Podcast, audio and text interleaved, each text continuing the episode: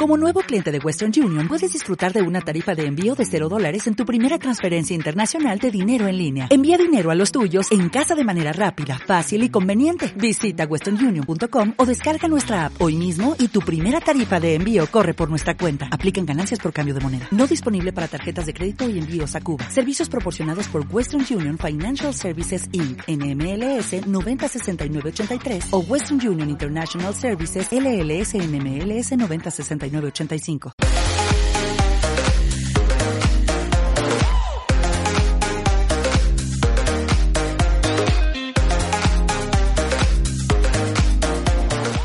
Bienvenidos a un nuevo episodio de este podcast más sobre psicología. Este es nuestro episodio número 16. Aún no es el inicio de nuestra segunda temporada. Sin embargo, Considero este podcast como un episodio especial, algo que a lo mejor no tenía en mente, algo que no tenía planeado. Sin embargo, este podcast tratará sobre el análisis de la película del Joker. Y ustedes se preguntarán, pero Oscar, ¿qué carajo haces hablando de esto si normalmente tú no haces análisis de esto?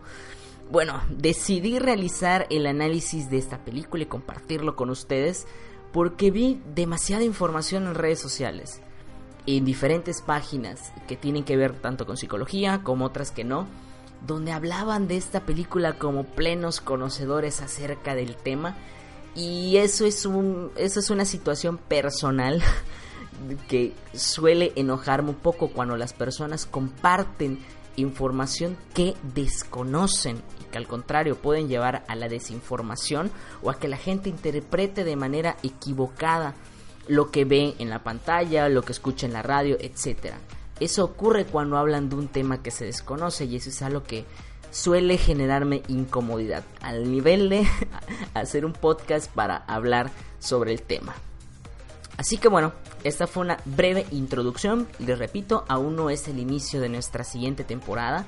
Simplemente quería compartir con ustedes qué pienso acerca de esta película. Además, que les agradezco a todos ustedes que me escribieron en las redes sociales que querían saber mi opinión. Pues bueno, vamos a comenzar. Aunque, primeramente, antes de iniciar con este episodio oficialmente, me gustaría aclarar que habrán spoilers. Si ustedes no han visto la película de El Joker, alias El Bromas, les sugiero que primero la vean y posteriormente escuchen este podcast para poder interpretar algunas de las cosas que les voy a mencionar aquí. De lo contrario, si yo no hablara con spoilers, prácticamente me sería imposible explicarles a detalle cada uno de los puntos que yo considero que son importantes. Otro punto súper importante de este análisis es que no trata sobre cuestiones fílmicas, ya que como ustedes saben yo no soy un experto en cuestiones de cine, no suelo hacer esto con frecuencia. Y bueno, sin más, vamos a comenzar. Al principio, cuando se lanzó esta película, ustedes saben que yo soy un gran fan de los cómics y de las películas de superhéroes. Y bueno, tal cual el Joker no es un superhéroe, pero está dentro de un universo en cuanto a los cómics de DC. Y sin embargo, a pesar de esto, estaba yo bastante escéptico sobre qué tan buena o qué tan mala sería la película. Porque, como les mencioné en un principio, muchísimas páginas de psicología aprovecharon para subirse al tren del mame con la película como expertos incluso sobre ciertos temas específicos. Y por supuesto también como un pretexto para hablar sobre salud mental. Y esa es mi queja más importante. Y ustedes dirán, pero Oscar, ¿qué te enoja de que hablen de salud mental? Ya les explicaré. Lo dejaré para el final. ¿Vale? La película cabe aclarar que es muy buena. Porque sencillamente logras conectar con el personaje. Desde el principio incluso te hace sentir empatía por él. Incluso puede generarte frustración ver todo lo que le ocurre desde el minuto uno cuando lo ves corriendo por su cartel y ves que lo golpean, puede generarte frustración lo que estás viendo. Sin duda por eso es que la película ha generado tanto hype en las personas, porque ha logrado conectar con la audiencia. Ahora, antes de empezar el análisis, hay que aclarar algunas cosas. Em, me basaré únicamente en el contenido visto de la película. Es decir, el análisis será con base en lo visto en la película. Es más, ni siquiera voy a profundizar tanto en el Joker, ¿vale? ¿Por qué? Este personaje es demasiado amplio. No podemos conocer todo de él en una película. Así que para efectos generales me referiré al Joker como Arthur Fleck, que realmente allí es donde viene la historia más interesante, que es donde podemos obtener mucha información valiosa en la historia del pre del Joker, en este caso de Arthur Fleck. Y yo sé que ustedes se preguntarán, pero es que Oscar ahí dice que vas a analizar al Joker. Atención, como menciono ahí, análisis de la película del Joker. Y es ahí cuando muchas páginas se aprovecharon para sacar mucha información basando, digamos, toda la historia del personaje en esta película cuando no es así. Al contrario, eh, si nos ponemos a leer los cómics, existen aproximadamente unos 11 orígenes diferentes del Joker. Entonces, para poder hacer un análisis del personaje, no de la película o de alguna de las películas de animación que, tiene, que la verdad son muy buenas, como por ejemplo les recomiendo ver la de Killing Joke, que mucho de lo que vemos en esta película live action del, del Joker lo podemos encontrar en la esencia de lo que es la película animada de Killing Joke. Como les menciono, el Joker tiene más de 11 orígenes diferentes, y estamos hablando de que, es, de que es un personaje que apareció hace muchísimos años, por lo cual tiene una gran antigüedad. Por lo que si de verdad quisiéramos hacer un análisis como tal del personaje Joker, necesitaríamos leer muchísimo. Y este podcast muy seguramente duraría como unas 3 o 4 horas y yo creo que nadie lo escucharía. y, por, y es por eso que les digo que es súper importante el entender.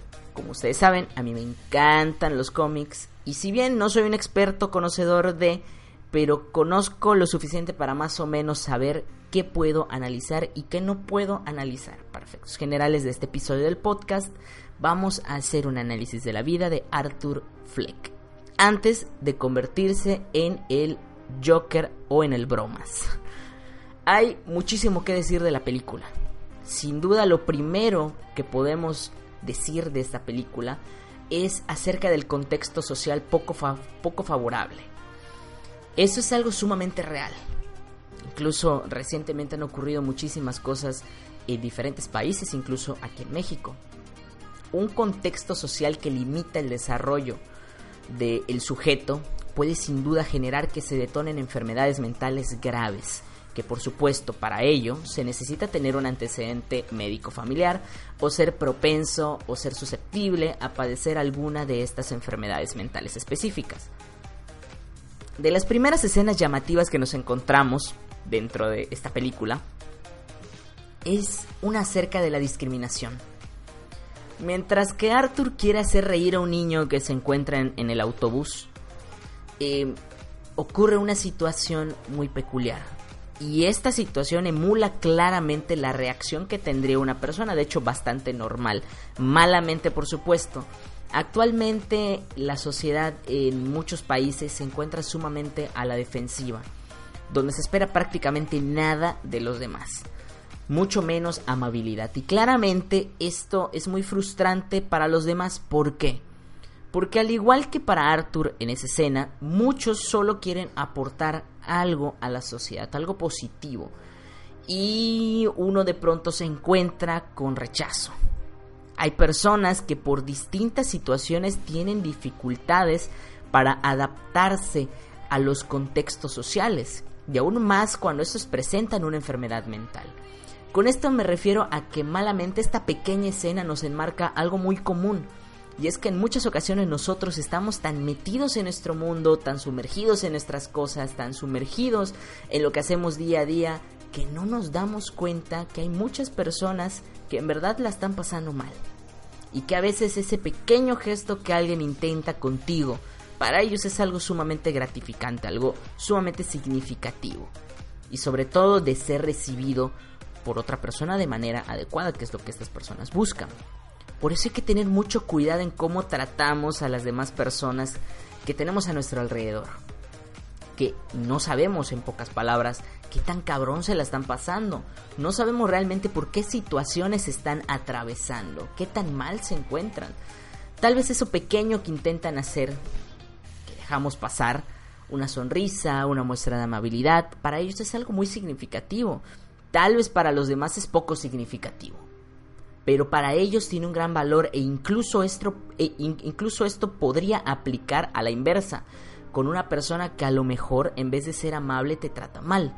Muy probablemente es porque esta persona está pasando por un momento complicado. Ningún ser humano trata mal a otro ser humano eh, de a gratis. Tiene que haber una situación en específico tiene que haber algo que detonó que ese sujeto se comportara de esa manera.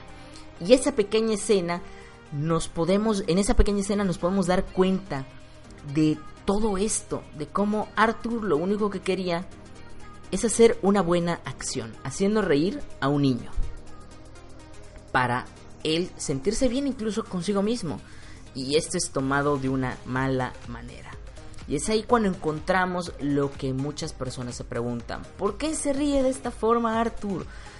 Y la gran pregunta es más bien ¿qué detona la risa de Arthur. Realmente no se encuentra en ningún manual diagnóstico o psiquiátrico porque esta situación de que vemos en Arthur normalmente refleja otro tipo de problemas mentales o físicos más significativos, como tumores en el cerebro, pero le suelen llamar síndrome pseudo-vulvar. Otros le dicen la habilidad emocional, pero de nuevo, esto sí existe, pero es poco común. Y por lo general, detrás de este síntoma que vemos en Arthur se encuentra una enfermedad neurodegenerativa grave o sumamente significativo. Lo cual provoca que en momentos de estrés emocional se detone una risa incontrolable. De ahí que en muchas ocasiones cuando Arthur se encuentra en una situación tensa, tiende a reírse de manera incontrolable. Como lo vemos en el, autobús, cuando incluso él entrega su, tarjeta donde se explica, bueno, que, cuál es su situación específica.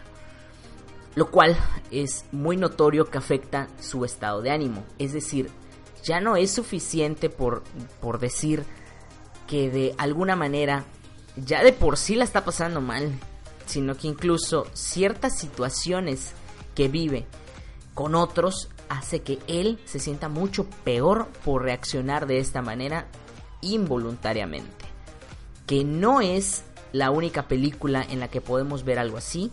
Podría ser bastante distante el ejemplo, pero no sé si alguna vez ustedes han visto una película que al menos aquí en México, si no me equivoco, se llama Frente a Clase, eh, donde podemos observar que al final de la película eh, eh, se muestra a un maestro con síndrome de Tourette. En este caso la historia comienza desde que este maestro es pequeño, desde que es un niño, en el que presenta síndrome de Tourette y hace sonidos involuntarios y es discriminado por esta situación en específico. Pero bueno, ese es un, ese es un ejemplo de más o menos una situación similar a la que pasa Arthur. Volviendo a la película de El Joker. Este muestra una tarjeta, como les mencioné antes, donde se describe brevemente la situación que presenta, su trastorno mental o enfermedad mental específica. Lo cual, en vez de ayudar a generar en la persona empatía, comprensión, lo que ocurre es que empeora la situación, ya que es más discriminado. Y sí, esta situación es bastante lamentable, pero bastante común también. Y es que a pesar de que la gente muchas veces recibe explicaciones propias personas que tienen una enfermedad mental, muchas veces no son conscientes de todo por lo que tiene que atravesar esa persona y al contrario, incluso existe miedo por parte de los demás, que muy posteriormente se convierte en discriminación. Es por eso que para mí esta pequeña escena eh, enmarca realmente el gran impacto que tiene en las personas este tipo de películas. Porque para muchos es una novedad el ver una enfermedad mental de esta manera. Es una novedad ver qué tan mal se la pasa una persona con una enfermedad mental. Y por supuesto, el polo opuesto es que muchas personas evitan ir al psicólogo o al, o al psiquiatra, evitan recibir ayuda para no pasar por esta situación. Es decir, por temor al rechazo, por temor a la discriminación, por temor a no ser aceptado, por temor a no encontrar un trabajo si reciben un diagnóstico, por temor a no ser aceptados por la sociedad. Por muy sencillo que se diga, que no te importe lo que otros digan de ti, pero cuando uno se encuentra atravesando por una situación complicada, por supuesto que para esa persona es importante lo que otros piensen. Porque no hay un círculo de apoyo, no hay una red social de apoyo, que es otro punto súper importante. En psicología siempre trabajamos con las redes sociales de apoyo. No sé si alguna vez ustedes han escuchado de ello o se los han platicado, pero es súper importante cuando trabajamos cuestiones sobre todo de depresión es muy importante que los sujetos que están atravesando por esta situación tengan una red social de apoyo. Y con esto no me refiero a que tengan Facebook, a que tengan Instagram. No malentendamos esta situación hablando en contextos millennials. Cuando hablamos de una red social de apoyo nos referimos a que existan personas alrededor suyo. Personas que lo puedan apoyar tal cual cuando esta persona esté pasando por un momento difícil este es otro elemento que detona o empeora la situación que presenta Arthur. En este caso, porque la única persona que realmente lo apoya, al menos virtualmente, porque más adelante ocurren muchas otras situaciones con esta persona, pero la única persona que tiene a su lado, de la cual él siente apoyo, es su madre y de unos cuantos amigos, entre comillas, del trabajo que entre que lo apoyan y se burlan de él, termina por ser algo ambivalente que incluso hace que él se sienta mucho peor. Otro punto clave que a lo mejor pasamos por alto es cuánto de su esfuerzo o cuánto intenta Arthur adaptarse a un medio social que realmente es difícil. Esto es algo que suele ocurrir comúnmente con las personas que cuentan con un trastorno psicológico grave.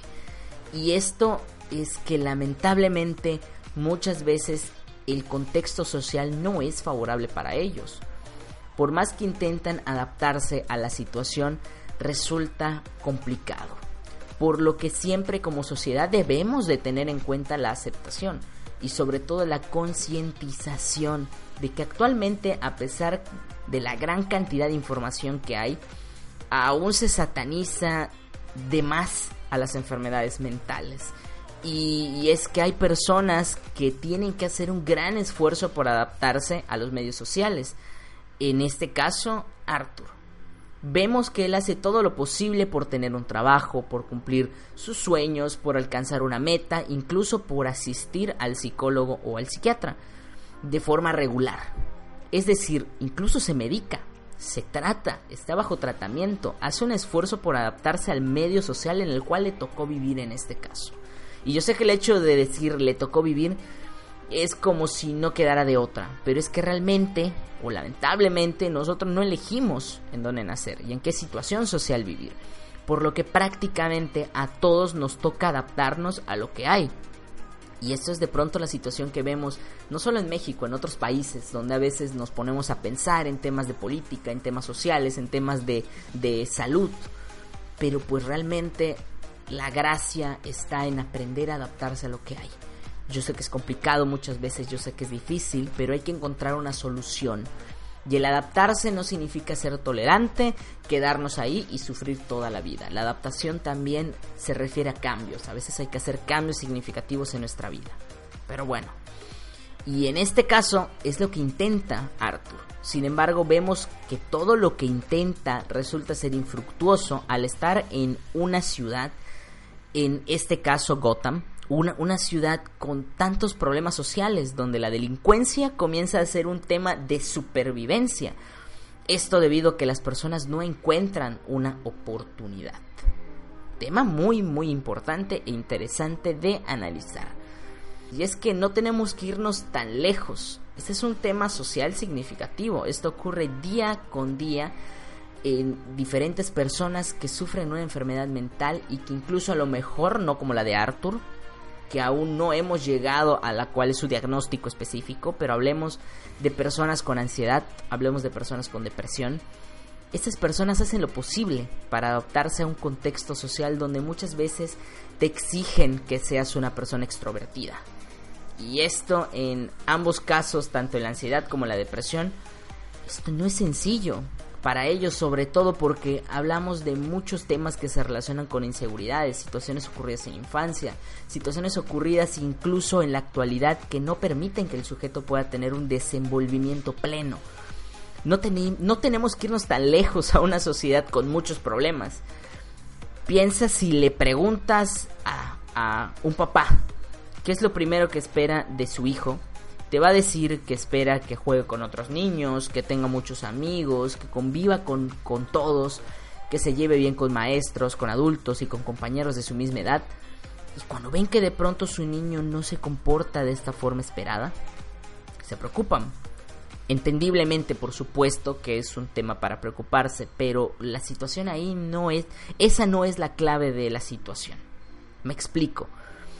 Porque realmente la preocupación no es a primera instancia que el niño tenga un problema en cuanto a su salud mental o un trastorno en específico, sino que les preocupa que no sea como otros niños. Y realmente más que la preocupación de saber si el niño tiene alguna situación psicológica específica, la preocupación es por qué no es como los demás. Y esa es la clave para poder entender de mejor manera cómo es que el personaje en este caso se sentía. Como les comento, a mi experiencia personal, volviendo al tema de los niños, trabajando con niños con autismo, por ejemplo, a unos papás muchas veces les cuesta aceptar esto. Que a lo mejor su niño no puede adaptarse de la misma forma al contexto social que otros niños. O incluso al contexto escolar debido a su condición específica e incluso intentan forzar al niño a que se comporte como otros.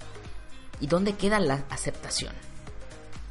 Que es similar a lo que vemos de pronto con Arthur, de que realmente no lo aceptan a pesar que él intenta hacer lo mejor que puede para adaptarse a su, a su medio, a las diferentes cuestiones que ocurren alrededor, realmente a pesar que las personas están con él, no existe una aceptación incondicional, por decirlo de alguna forma. Y es ahí cuando comienza a generarse un resentimiento muy importante que más adelante es el que juega un papel vital para todo lo que hace Arthur Fleck. Otro punto importante en cuanto a la medicación y la terapia. Como ustedes pueden escuchar, realmente no estoy yendo en un orden específico, sino que estoy hablando de cosas que recuerdo de la película, algunas situaciones específicas. Otra cosa que me llamó la atención muy significativamente es que en la última sesión que tiene Arthur con su psicóloga, ocurren dos cosas muy interesantes que hay que ver con detenimiento. La primera de ellas es la medicación. Lamentablemente cuando hablamos de temas de medicación hay personas que les cuesta mucho el adaptarse a un medicamento o personas que se muestran resistentes ante el uso de psicofármacos. Y no hablo de resistencia porque no los quieran usar o consumir, sino en cuanto a lo fisiológico, es decir, que a pesar que utilicen el psicofármaco, a pesar de que lo toman a sus horas indicadas, en la cantidad indicada, no siempre les genera el efecto necesario para encontrarse en buena forma. Es decir, todo lo que tiene que ver con psicofármacos es súper importante estar muy al pendiente de cuál es el desarrollo de la patología en el sujeto mientras que lo está consumiendo. Muchas veces es necesario un cambio de dosis, otras veces es necesario incluso un cambio del fármaco, la combinación entre fármacos en distintas cantidades y no necesariamente de forma lineal. Con esto me refiero a que Muchas veces al consumir un psicofármaco es necesario usarlo durante un tiempo, posteriormente cambiar a otro y posteriormente tal vez volver. Ustedes saben, yo, yo no soy un experto en temas que tienen que ver con psicofármacos, con psicofarmacología, pero en mi experiencia personal y lo aprendido en, en estos temas, es que es súper importante apoyarse de un psiquiatra o un neurólogo Es súper importante estar en constante comunicación con ellos para que cuando te remitan a un paciente o cuando te llegue un paciente con alguna situación psiquiátrica o neurológica específica, poder hacer estas detecciones y mencionarlo al psiquiatra, al neurólogo, mencionarle a lo mejor que tú consideras que lo ideal sería el aumentar tal vez una dosis del medicamento o a lo mejor reducir esta dosis o que el sujeto no está presentando cambios favorables de acuerdo con lo esperado. Y es aquí la gran importancia de hacérselo saber al otro profesional, en este caso al neurólogo o al psiquiatra. La idea es trabajar a la par, tanto con lo que nosotros hacemos como con lo que hace el otro profesional. Esto con la idea de que la persona tenga el tratamiento adecuado. Conozco muchos casos en el que en el que las personas consumen fármacos para la depresión y llevan incluso meses o años consumiendo estos y únicamente mencionan que no han sentido cambios significativos en todo este tiempo. Y eso que a lo mejor han visitado a diferentes profesionales y sin embargo no sienten una mejora significativa para su salud mental. De ahí que de pronto es una situación bastante preocupante para nosotros como profesionales el abordar correctamente estas situaciones. Hay enfermedades mentales que suelen mostrarse resistentes ante esa situación. De ahí que debemos despejar cualquier tipo de duda sobre si ir con el psicólogo, ir con el psiquiatra, ir con el neurólogo, realmente nosotros trabajamos a la par. Nosotros lo que buscamos o lo que tratamos siempre es de la mejor opción o lo más sano para nuestro cliente o para nuestro paciente. No estamos peleados con nadie, con ninguna profesión, al contrario, lo que buscamos es la salud mental de nuestro paciente. Otro apartado importante, Arthur, que le comienza a contar a su psicóloga cómo se ha sentido. Que se ha sentido mejor, esto a raíz de los asesinatos que, que, comete. Arthur le habla de que ha comenzado a sentirse diferente. De que está preparando una nueva rutina y emocionalmente él ha sentido un cambio al fin.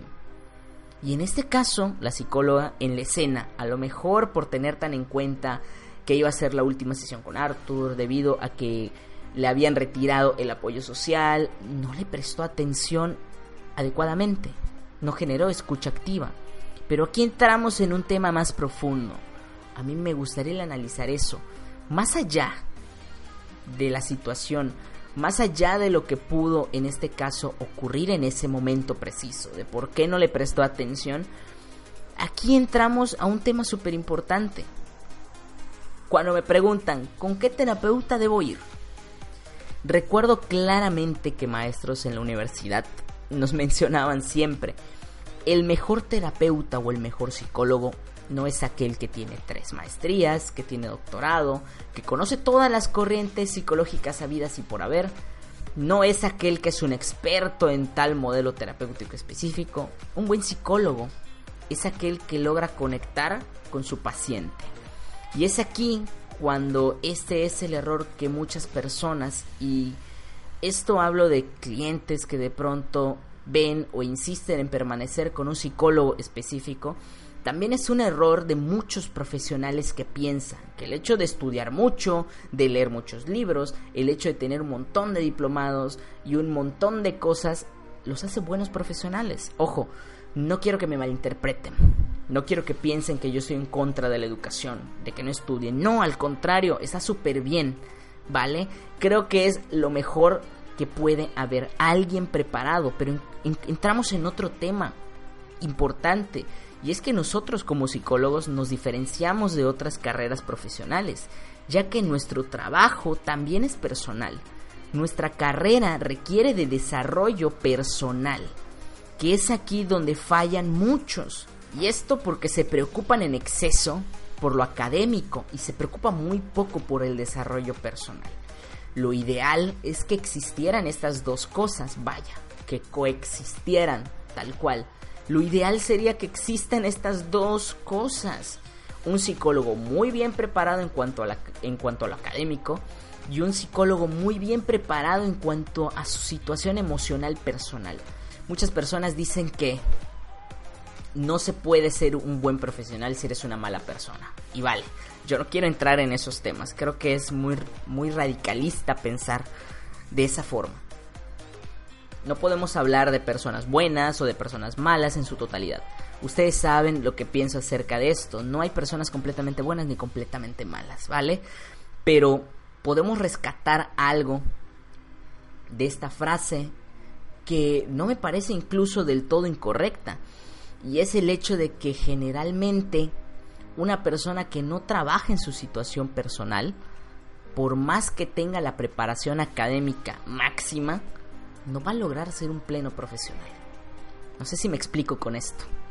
Es decir, no va a lograr desarrollar su potencial total, ya que de nuevo lo ideal es que coexista lo académico y el desarrollo personal en un psicólogo que sea preparado académicamente muy bien, pero si personalmente ha trabajado poco, es un psicólogo a medias. Y lo lamento por tener que decirlo, pero este pequeño ejemplo nos emula por qué independientemente de todas las maestrías que tenga, si no has logrado conectar con tus emociones, ¿cómo vas a conectar o cómo vas a poder entender cómo funciona la empatía o las emociones en otras personas? ¿Cómo vas a saber cómo funciona una escucha activa? ¿Cómo vas a ser capaz de poder interpretar lo que otra persona siente si ni siquiera comprendes cómo te sientes tú mismo, si ni siquiera tú mismo le puedes dar nombre a tus emociones? Lo que podemos ver en esta escena donde Arthur le reclama a su psicóloga que nunca lo escucha y que siempre es lo mismo. Y de nuevo, este es uno de los errores más comunes que encontramos. Y creo que ocurre en distintos países, incluso a mi experiencia personal en México. No critico a mis colegas profesionales, pero es algo de lo que muchos carecen aquí. Que realmente académicamente están muy bien preparados, pero prácticamente son un libro andando, donde conocen un montón de cosas teóricas, pero no han aprendido lo más importante, cómo desarrollarse frente a un paciente. Aquí pasamos a otra situación que vemos en esta escena también, y es en cuanto a la asistencia social. En esa misma escena podemos encontrar algo súper importante, y también es el hecho de la asistencia social, que es, yo creo, que en muchísimos países un tema muy recurrente, donde incluso tenemos muchas dudas y preguntas. Y con esto me refiero a qué pasa con aquellas personas que necesitan apoyo psicológico y no cuentan con los recursos para ir por cuenta propia. ¿Qué hacen? ¿A dónde van? Y de nuevo, existen países en los que existe el apoyo social por parte del, gobierno, como existe aquí en México, pero esto no ocurre en todos los países. Existen sus diferencias en cuanto a cómo funciona la asistencia social. Que el otro tema también es que no vale para todos. O sea, ya de por sí es complicado de pronto en algunos países encontrar la asistencia social en este tema. Ahora, una vez, aunque exista en ese país la asistencia social, no siempre todos tienen la oportunidad de recibir esa asistencia. No todos cuentan realmente con ese apoyo, que también no siempre es el adecuado. Entonces, yo sé que suena muy muy mal. Yo sé que de pronto no es lo que quisiéramos escuchar sobre salud mental, pero es una de las grandes realidades actuales, donde el apoyo social que existe en algunos países, por ejemplo en México, hay personas que o no lo tienen o se les retira por distintas situaciones específicas que escapan a nuestras manos de pronto como profesionales. Esos son temas más relacionados en cuanto a lo político. Y este es simplemente un apunte. Ustedes saben que yo no soy adepto a hablar de temas de, política ni de temas que tengan que ver con, con esas situaciones sociales, a lo mejor en cuanto a, los países, incluso en cuanto a México. Solamente quería apuntarles estas, estos dos puntos importantes que vemos en esta escena súper breve, pero que me hicieron reflexionar mucho en cómo es la asistencia social y cómo es nuestro trabajo como profesional en la actualidad. volviendo al, al, al análisis de la película, una vez que tocamos el tema en relación con su psicóloga en cuanto a la asistencia social, realmente es el tema que de pronto detona aún más la patología de Arthur Fleck y es el hecho que deja de consumir los medicamentos. Y esto por supuesto afecta significativamente su salud mental. Y es aquí cuando vemos los asesinatos. Nos podemos dar cuenta con base en lo anterior cómo la conducta de Arthur se va deteriorando poco a poco. Ya no es suficiente con la frustración del trabajo, con la frustración personal, que no logra salirle bien las, las cosas que él realiza, que incluso aparece en el programa de televisión de su presentador favorito mientras se burlan de él. Él, Arthur Fleck, en este caso, está intentando hacer algo bueno. Ese es otro tema en cuanto a lo social, que actualmente también lo podemos ver en redes, cuando suben videos de personas que se hacen virales y de pronto no sabemos cómo le afecta a esa persona que está detrás de la pantalla.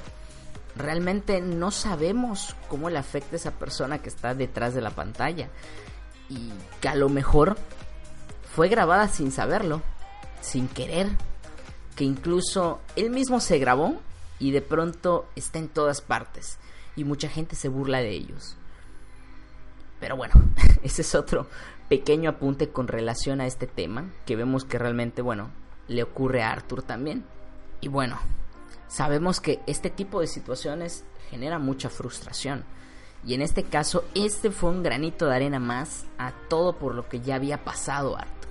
Simplemente toda esa frustración, toda esa carga emocional que él sentía, terminó por detonar y por supuesto, debido a todo lo que él sentía mucho antes, no, no solamente ese momento, es que termina por ser satisfactorio para él el defenderse, el al fin hacer algo y sobre todo que ahí es cuando despierta un lado suyo, cuando detona un lado suyo que no conocía antes y es el hecho de sentir placer por hacerle pagar a otros por lo que le han hecho a él.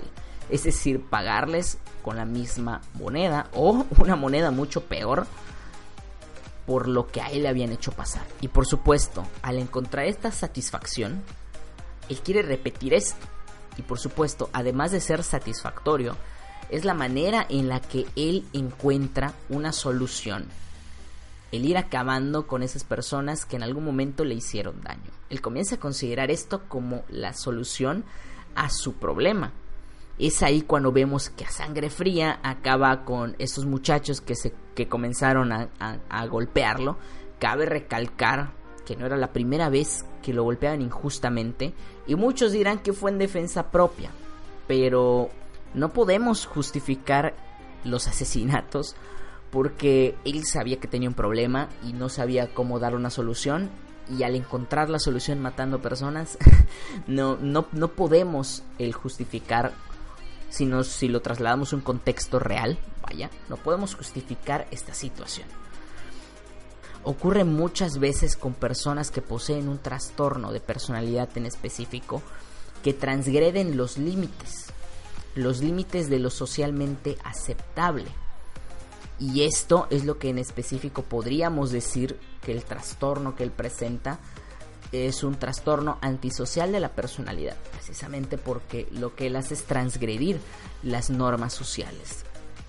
Y las personas que en ocasiones tienen un trastorno psicológico grave relacionado con temas de la personalidad, muchas veces encontramos que tienden a transgredir estas normas sociales. Y por supuesto, particularmente cuando hablamos de un antisocial.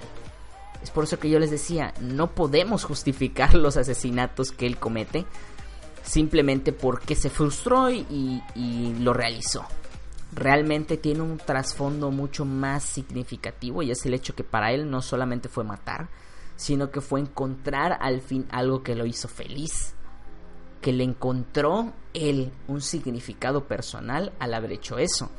Por eso cuando él se siente de esta forma, se redescubre y es cuando empieza a aparecer la personalidad del Joker. Es decir, su personalidad comienza a tener un giro, comienza a transformarse en algo diferente.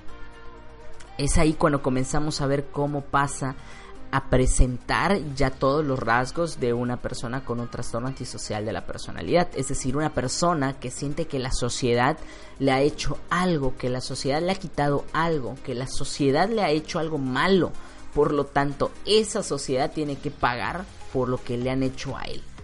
Y es ahí que realiza estos asesinatos y posteriormente descubre toda la realidad, toda su realidad.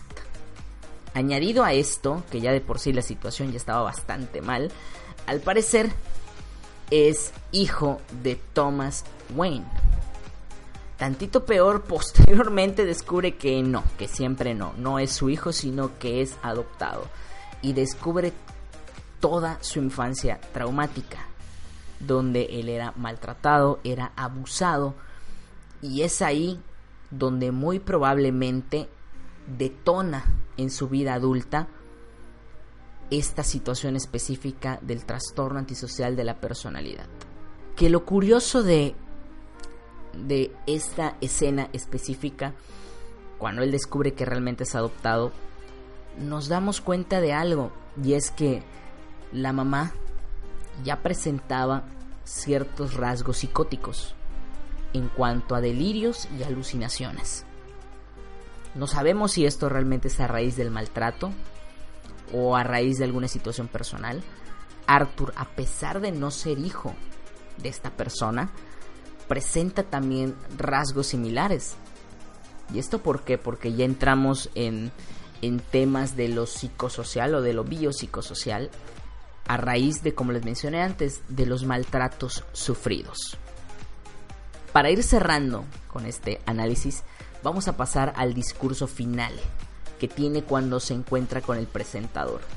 El resto de las cosas que, comete el Joker, ya en este caso, ya no Arthur Fleck, o el resto de los asesinatos que comete en este caso, tanto el de su madre como el uno de, sus compañeros, que realmente el, el enojo que, que él tenía o el resentimiento que le tenía a su ex compañero es por haberse burlado de él y por haberlo metido en un problema con relación a la pistola que él tenía. Y volvemos a encontrar en esta escena que él solo le hacía daño a aquellas personas que le habían hecho daño. Porque de nuevo, para él era satisfactorio el devolver, el, el devolverle a esas personas que le habían hecho daño ese mismo sufrimiento. Por eso vemos en la escena curiosa, donde hay muchísimos memes en, en redes de, de esta escena donde cuando el otro amigo intenta salir, la, la aldaba de la puerta o, el seguro de, de, la puerta se encuentra muy alto. Entonces Arthur se acerca, tiene que abrirle la puerta y antes de que se vaya, le da un beso y le dice, es que eres el único que me ha tratado bien. Y es aquí cuando entendemos todo esto que ya les, les mencioné antes. Que realmente él lo único que hizo es descargar su frustración. Llegó un punto en el que era tan frustrante vivir en una sociedad, en un trabajo, incluso con una madre que lo engañó y que en algún momento no creyó en él, en la escena de la bañera cuando le dice que para ser un comediante hay que ser gracioso, es decir, le da a entender que él no es gracioso. Entonces es aquí cuando encontramos que él ha vivido muchas cosas y lo mismo en cuanto a la escena de de cuando intenta relacionarse con una muchacha, con una joven, y obviamente debido a, su situación psicológica específica entendemos o sobreentendemos que para él era difícil el conectar con mujeres. Y es aquí cuando vemos que él comienza a alucinar que es su pareja, eh, eh, la, la joven que, que vemos en estas escenas, cuando realmente no es así. Vemos que realmente las alucinaciones comienzan a aparecer cuando todo, cuando prácticamente todo lo que está a su alrededor termina por detonar y comienza por mostrarse él con muchos más síntomas de este trastorno específico. Y es aquí cuando aparecen también en él, que a lo mejor al principio no nos queda tan claro, pero es cuando aparecen las alucinaciones y los delirios en este caso. Cuanto el discurso que tiene con el presentador, eh, menciona muchas cosas eh, que son significativas, que realmente es el último discurso que vemos, y es el hecho de cómo la sociedad lo empuja a ser lo que es. El presentador tiene toda la razón cuando le dice que solo intenta victimizarse y justificarse, por supuesto. Por supuesto que eso es justo lo que está haciendo, porque nada justifica todos los actos que había hecho. Que para ser realistas, por más que de pronto nos sintamos identificados con él, eh, nada justifica que haya tenido ese tipo de comportamientos. Pero al mismo tiempo, él también tiene mucha razón, porque él es una persona que durante mucho tiempo estuvo pidiendo ayuda prácticamente a gritos y nunca nadie se tomó el tiempo de escucharlo. Ni siquiera su terapeuta, ni siquiera su psicóloga, no se tomaron el tiempo de escuchar lo que realmente él deseaba. Y todo esto se pudo haber evitado, pudo haber sido diferente si alguien hubiera escuchado. Es por eso que él dice que la sociedad, en este caso, es la que provocó todo. Es por eso que antes él mencionó una frase que he visto un montón en redes sociales, y es que las personas, las personas de alrededor, lo que pretenden es que la persona que tiene un trastorno psicológico actúe como si no lo tuviera.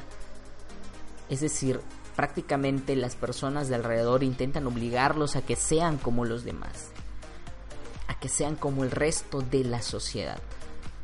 Lo cual es sumamente frustrante porque sabemos que estas personas tienen muchas dificultades para adaptarse y aún peor en el contexto en el que Arthur se encontraba.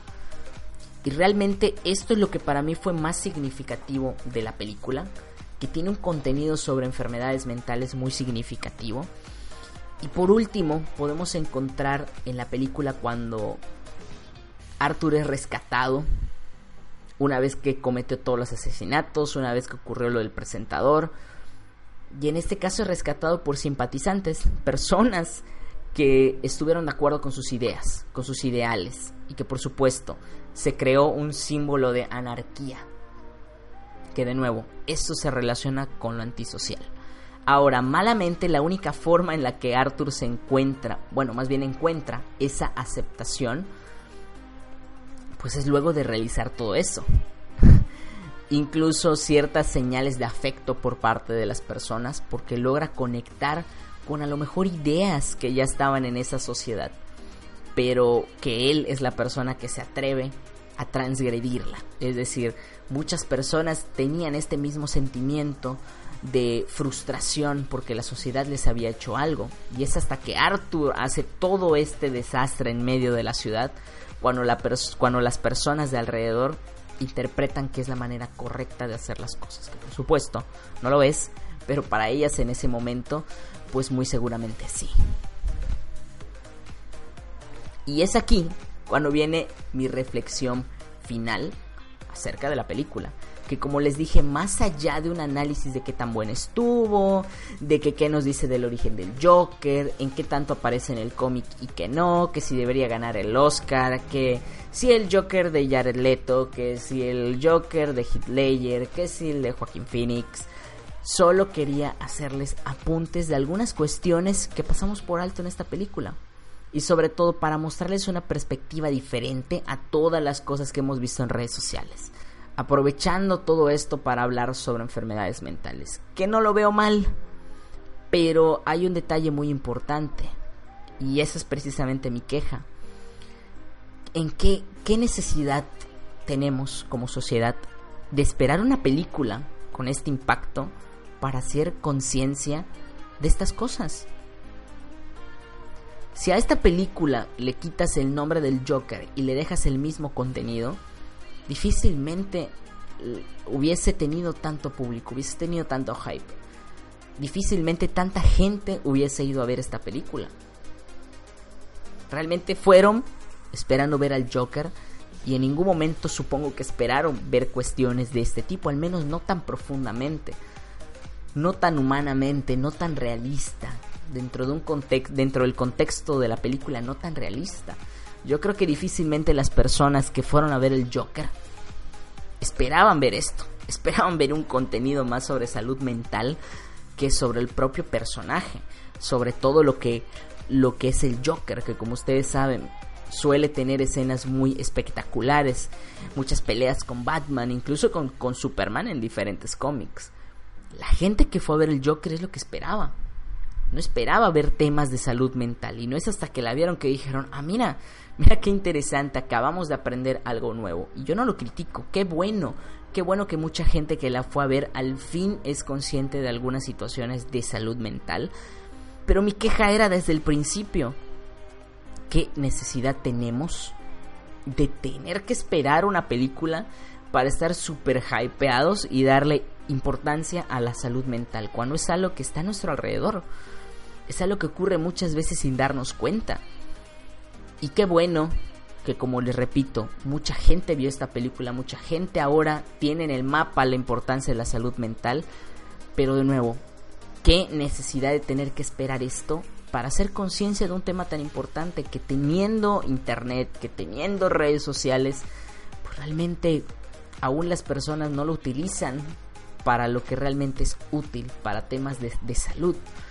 Y es ahí cuando, bueno, gracias a esto, a este tipo de situaciones, fue que nació más sobre psicología, que es lo que trato de, hacer a través de, los podcasts, a través de las redes sociales, que muchas más personas sepan sobre salud mental, pero a tiempo, que realmente no sea necesario el tener que pasar por esto, el conocer a alguien para poder entender de mejor forma cómo funcionan las enfermedades mentales, de la gravedad de esa situación y de la importancia de nosotros ser conscientes y ser empáticos con estas personas. De ahí que traté de, centrar toda esta hora de podcast en temas humanos, de no centrarme en el personaje del, del cómic, que sabemos que sí, es mucha ficción, pero en este caso en la película vemos cosas muy reales cosas muy humanas, cosas que ocurren todos los días que no hacíamos consciente. Y qué bueno que ya lo hicimos consciente. Pero realmente hago un llamado a todas aquellas personas a que se informen más sobre estos temas. Que no esperen que lleguen películas, que lleguen series de, de televisión a informarles de esto. Que realmente tenemos muchas herramientas para poder informarnos y para poder ayudar a otras personas. Esa era mi reflexión final. Espero que realmente este podcast les haya gustado. Es algo diferente a lo que no suelo hacer, a lo que tal vez no haga en mucho tiempo, a menos que a ustedes les, les guste. Es algo que como ustedes pudieron escuchar, no tenía una estructura realizada para este podcast, sino que simplemente quería hablarles de lo que recordaba, de lo que para mí fue significativo de esta película y espero que para ustedes todo esto que les platiqué realmente sea significativo también. Cabe recalcar que la película me encantó, la disfruté mucho, realmente tenía muchas dudas sobre la película, pero me, me gustó el hecho que hayan proyectado una imagen más real, una imagen mucho más realista, mucho más apegado a lo que vemos todos los días. Y realmente me gustó eso en específico. No tanto ver al Joker, que sin duda lo disfruté, que realmente es un personaje que me agrada ver en los cómics, en la pantalla. Y bueno, solo espero que realmente este podcast les haya gustado. Es algo diferente a, lo que suelo hacer. Y creo que de hecho es el podcast que más ha durado. creo que de pronto cuando empiezo a hablar de estos temas, a pesar que de pronto me desvío mucho, pero hay muchas cosas que decir. Y pues si tienen incluso alguna otra sugerencia, alguna otra película, alguna otra serie de la cual les gustaría que de pronto hagamos este tipo de análisis, a mí me resultaría muy interesante. Me gustó hablar de este tema, me gustó el poder expresar mis ideas acerca de este tema y me gustaría que ustedes me comentaran en las diferentes redes sociales ¿qué, qué les pareció esto. ¿Qué reflexión les dejó haber visto esta película? Independientemente del Joker, del bromas y de los memes y de todo eso, ¿qué reflexión les dejó haber visto esto? Punto y aparte, como yo les mencionaba, en cuanto a la película como tal, la necesidad de tener que ver temas de salud mental en una película tan hypeada para poner en el mapa la importancia de la salud mental. ¿Había necesidad? ¿No había necesidad? ¿Fue útil? ¿No fue útil? ¿A ustedes les pareció realmente una tontería? No lo sé Me gustaría leer sus opiniones. Y yo me despido. Espero que este podcast de nuevo les haya gustado. Y nos estamos escuchando próximamente que ya en poco tiempo vamos a iniciar la siguiente temporada de este podcast. Ya tenemos temas preparados bastante interesantes y sobre todo que van a haber algunos cambios importantes en nuestro sitio web. Así que de nuevo, este podcast lo pueden escuchar tanto en iBox como en Spotify. Y también muy seguramente lo voy a postear en Facebook, Twitter e Instagram. Donde los animo a que si aún no me siguen, me sigan por ahí como más sobre psicología en las diferentes redes sociales, así como también en iBox y así como también en Spotify. Así que nosotros nos estamos escuchando en un próximo podcast. Espero que estén muy bien. Les mando un fuerte abrazo y me gustaría leerles. Así que me despido, mi nombre es Oscar, cuídense mucho, bye bye.